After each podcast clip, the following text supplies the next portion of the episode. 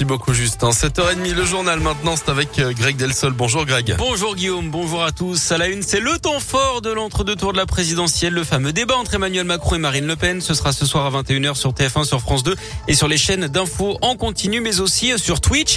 Alors comment cela va-t-il se dérouler? Les explications de Léa Grillet. Alors même tableau qu'il y a cinq ans, le fonctionnement en revanche n'est pas tout à fait le même. D'abord, plusieurs thèmes seront abordés, chacun dans un temps imparti. La sécurité, la jeunesse, l'international, la compétitivité, l'environnement, le modèle social ou encore la gouvernance. Un débat qui devrait durer 2h30. C'est Marine Le Pen à droite de l'écran ce soir qui a été tirée au sort pour ouvrir le bal et parler du pouvoir d'achat. Emmanuel Macron répondra sur ce même thème par la suite. Le président candidat qui devrait être attaqué sur son mépris et sur son arrogance supposée à l'égard des Français. Objectif pour lui, pousser la candidate d'extrême droite dans ses retranchements concernant son programme. Elle qui reste à ses yeux comme l'héritière du clan Le Pen. Marine Le Pen qui doit aussi faire oublier son échec de 2017, le plus gros de sa carrière politique selon ses mots. Un débat qui avait rassemblé 16,5 millions de personnes, soit la pire audience de la Ve République. Une soirée qui avait aussi fait perdre 3 points dans les sondages à Marine Le Pen. Mais justement, allez-vous regarder le débat ce soir? C'est notre question du jour sur radioscoop.com. Le maire de Mions dans l'Est lyonnais et plusieurs élus agressés un homme les a menacés avec un couteau hier soir vers 20h sur le parvis de la mairie. L'individu ivre a rapidement été maîtrisé et désarmé par deux adjoints de la ville avant l'arrivée de la police municipale et de la gendarmerie. D'après le progrès, il a été placé en garde à vue.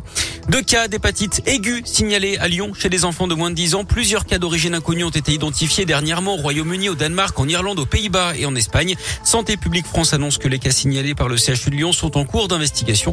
Pour le moment, rien ne permet de parler d'une recrudescence de cas en France. Lifting terminé pour la torchère nord de la raffinerie de Fézin. On lui a installé son nouveau nez hier. Opération spectaculaire hein, qui a duré une heure et quart avec une grue de 700 tonnes. Le nez lui fait 4 tonnes et demi, 2 mètres et demi de diamètre et 3 mètres de haut. Le toit posé à 130 mètres d'altitude. Il faudra attendre hein, pour le voir cracher ses premières flammes probablement d'ici deux mois après la fin des opérations de nettoyage et de maintenance du site. C'est une première en 10 ans. Netflix perd des abonnés 200 000 au premier trimestre dans le monde. Le groupe s'attend à ce que ça continue encore au printemps. C'est notamment dû à la fin des confinements et à l'arrêt des services en Russie. Pour rectifier le tir, Netflix va arrêter le partage gratuit des comptes. D'ici un an, il faudra également payer hein, pour ajouter des comptes d'utilisateurs. Il pourrait également y avoir des abonnements moins chers, mais avec de la pub d'ici un an ou deux. Joyeuse Pâques et joyeux Paqueta. Le maestro brésilien de l'OL semble Oh retrouver des couleurs au meilleur moment. Philippe Lapierre, en tout cas, il a marqué lors du festival offensif contre Bordeaux. Pour le dimanche de Pâques, cette victoire 6 buts à 1. Oui, et c'est seulement son troisième but en 2022 avec l'OL. Le Brésilien est moins percutant, moins collectif et moins décisif depuis quelques mois, mais il garde la confiance de ses coéquipiers à l'image du défenseur Emerson. Un jogador. Paqueta, c'est un grand joueur, il l'a montré ici et aux yeux de toute l'Europe. Il faut pas oublier qu'on a des adversaires aussi qui étudient aujourd'hui davantage peut-être nos, matchs, les qualités de nos joueurs et euh, qui ont analysé bien sûr le style de jeu de Paqueta. Aujourd'hui, peut-être qu'il a moins d'espace pour jouer, mais ça ne change en rien à la grande qualité et la grande saison de, de Paqueta cette année.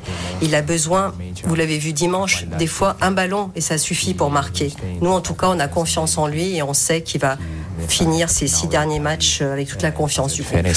Oui, il reste en effet six matchs d'ici la fin de la saison et si l'OL veut terminer parmi les places européennes, il aura besoin d'un paquetage joyeux et efficace. Merci Philippe. Et après la victoire dimanche contre Bordeaux, l'OL enchaîne donc avec un déplacement en Bretagne ce soir à Brest. Coup d'envoi à 21h. Un match à suivre en direct commenté sur radioscoop.com.